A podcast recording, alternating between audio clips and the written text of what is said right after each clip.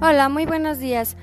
Bienvenidos a Radio IPET. Mi nombre es Elizabeth Ventura y me encuentro con mi compañera Elena Barrios.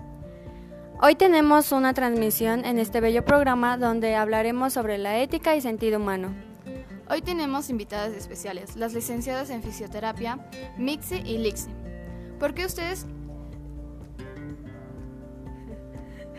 ustedes quisieron estudiar la licenciatura en fisioterapia? Buenos días, pues a mí en lo personal me gusta esta carrera porque queremos dar a conocer y porque me gusta ayudar a la gente que lo necesita. Buenos días, ah, también porque tienen la capacidad de liderazgo y trabajo interdisciplinario. Muy bien, licenciadas. Como sabrán, en programas anteriores hemos platicado sobre diferentes temas relacionados con esta carrera, como por ejemplo las nuevas implementaciones para los tratamientos de las personas. Sin embargo, hoy hablaremos de un tema que casi nadie ha hablado, que es la ética y la moral respecto en los profesionales de la salud. Ustedes como profesionales de la salud, díganos cómo ven la ética y la moral en la práctica de su carrera. Bueno, la ética está vinculada con la moral ya que ésta establece lo bueno y lo malo. Por ejemplo, nos puede tocar diferentes tipos de pacientes y vamos a saber cómo sobrellevarlos pues sabemos cómo actuar con cada integrante de la sociedad. Eh, un ejemplo de esto sería ah, cuando una señora puede ir a nuestra clínica, pero es una señora, no sé, tal vez muy grosera. Entonces nosotros en vez de comportarnos igual que ella o no sé, darle una mal terapia, pues nosotros lo que haríamos sería lo correcto, que sería ayudarle con lo que le molesta, ya que eso no iría con nuestra profesión, ni ética ni moral. Sí, eso es muy interesante que lo mencione, licenciada. Pero entonces, ¿hay códigos éticos y morales en esta rama de la salud? Sí. ¿Y nos puede platicar un poco sobre los cuales? Sí, claro, pues el código de la profesión de, la de los fisioterapeutas están destinados a servir como la regla de conducta profesional en el ejercicio de la fisioterapia. Y también hay otro de los artículos que dice que la independencia y la autónoma constituye una profesión autónoma e independiente con identidad propia dentro del ámbito de la salud. ¿Sí me di a entender? Sí, muchas gracias. Por lo que nos comentan, la fisioterapia lleva muy pocos años en México. Cuénteme cómo rige estas definiciones aquí y en el mundo.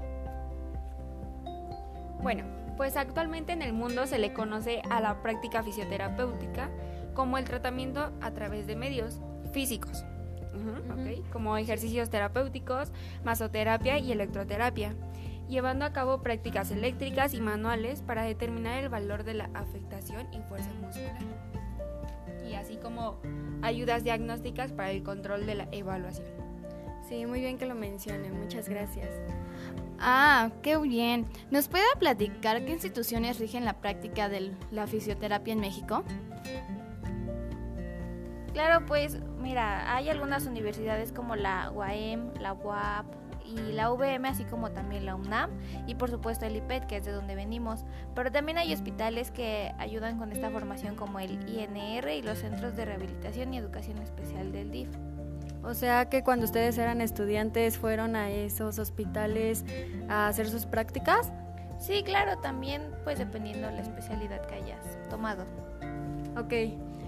Como escucharon, es importante saber que en el ámbito de la salud sí se ve la ética y la moral, pues la fisioterapia es una carrera muy humana, ya que interactúas con diferentes actitudes de cada persona. Para finalizar, licenciadas, ¿podrían contarnos qué es lo bonito de su carrera? Mira, Sí, te podemos contar. Para, bueno, y hablo para de, de, mi compañera y yo personalmente, que para nosotros ayudar es vivir. Entonces nos gusta mucho todo ese proceso y... Y claro, también ese lado humanístico que todos tienen, el querer ayudar y ver cómo las personas progresan cuando tienen alguna barrera para hacer las cosas. ¿Nos pueden contar alguna experiencia que han vivido al tener sus prácticas como oficios? Sí, claro. Pues yo en mi caso tuve un paciente, un niño que no podía pues caminar, entonces yo al ayudarlo, al hacer junto con él las terapias, pues poco a poco fue recuperando esa movilidad y hasta el momento ya puede caminar un poco más. Claro, con ayuda de algunas cosas, pero ya es un gran avance. Ok, ¿y usted, licenciada? ¿Es todo?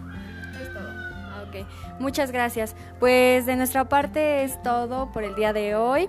Los esperamos en la próxima. Mi nombre es Elizabeth Ventura y mi compañera Elena Barrios. Elena Barrios y Elizabeth Ventura. hasta la próxima. Radio Pet.